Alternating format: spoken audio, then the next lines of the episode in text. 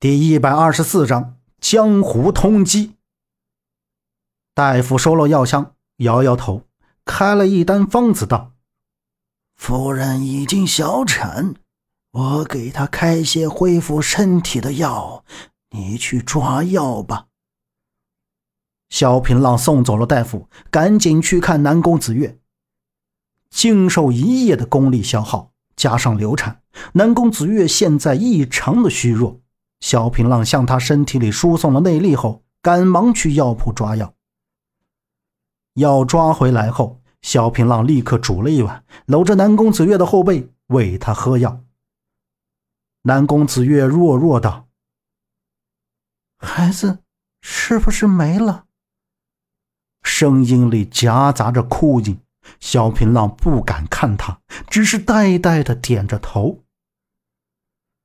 南宫子月两滴豆大的泪水落在脸颊，萧平浪暗淡着目光，抱住南宫子月，愧疚道：“对不起，是我害了你。”南宫子月眼眶红红的，紧紧抱住萧平浪，哽咽道：“答答应我，你一定要好好的。我已经失去了孩子，我不能再失去你。”萧平浪勉强一笑，道：“ 我答应你，绝对不会有事。”萧平浪在这个客栈照顾了南宫子月七天，这段日子，南宫子月恢复的差不多，但是抓捕萧平浪的风声却是越来的越紧。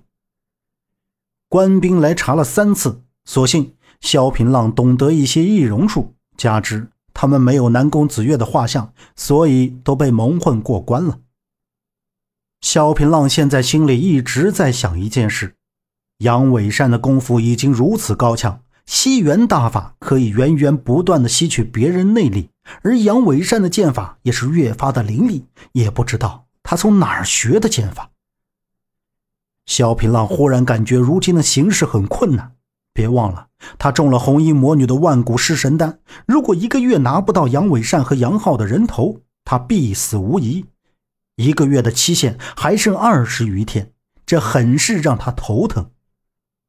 萧平浪和南宫子月决定离开，但是这个小镇竟然也设置了兵哨。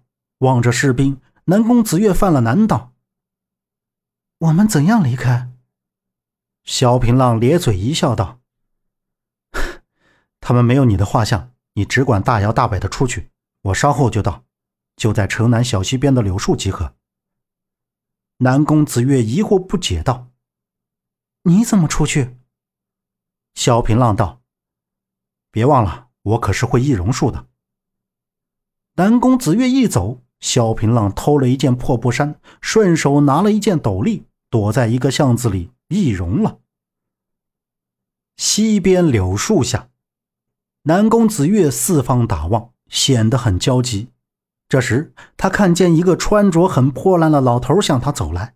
老头步履蹒跚，戴着个竹编斗笠，长着花白且稀稀疏疏的胡子。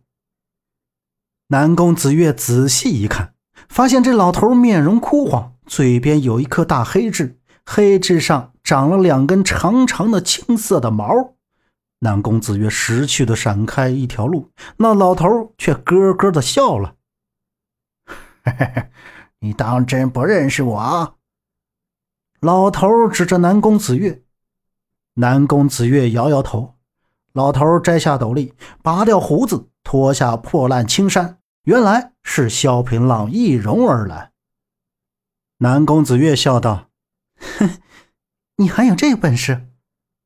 萧平浪道。江湖之大，技多不压身。我们如今出来了，这样，你先回合纵联盟，我还有事要办。南宫子月追问道：“你要去干什么？干嘛又要丢下我？”萧平浪道：“我要去杀杨伟善。”话音刚落，萧平浪补充道：“他害死了我们的孩子，这个仇我必须报。”南宫子月当即拒绝。杨伟善武功之高，已经不在你我之下。如果你要去，我也要去。你不能再丢下我。萧平浪道：“听话，你应该相信我。南宫子月知道萧平浪的武功之高，在世上已经无人能压他一筹。纵然杨伟善的吸元大法很厉害，但是也吸不了萧平浪的易筋经。那好，我在燕山等你，你一定要平安回来。南宫子月说完，转身离开。萧平浪看到南宫子月走了，也转身离开。京兆衙门府口，龙大渊带着杨伟善还有一干禁军围住了京兆衙门。士兵手中的火把恍如白昼。黄甫松走了出来，望着眼前的架势，故装冷静道：“深夜来访，龙大人官威未免太大了些，竟然堵我京兆衙门府口。你可知道，若无陛下旨意，这可是杀头的大罪。龙大人这是有几个脑袋？”黄甫松脸色一寒，眼神里闪过一道冷光。禁军倒吸了一口凉气。嘿嘿嘿嘿嘿，千玉剑传人果然名不虚传，不如千玉剑四大剑圣之一的威名。杨伟善挺马而出，一脸奸笑。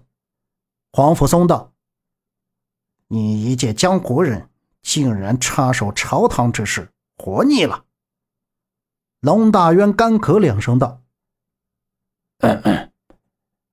传陛下口谕，缉拿逆贼萧平浪，由我全权负责。皇甫大人，够清楚了吗？”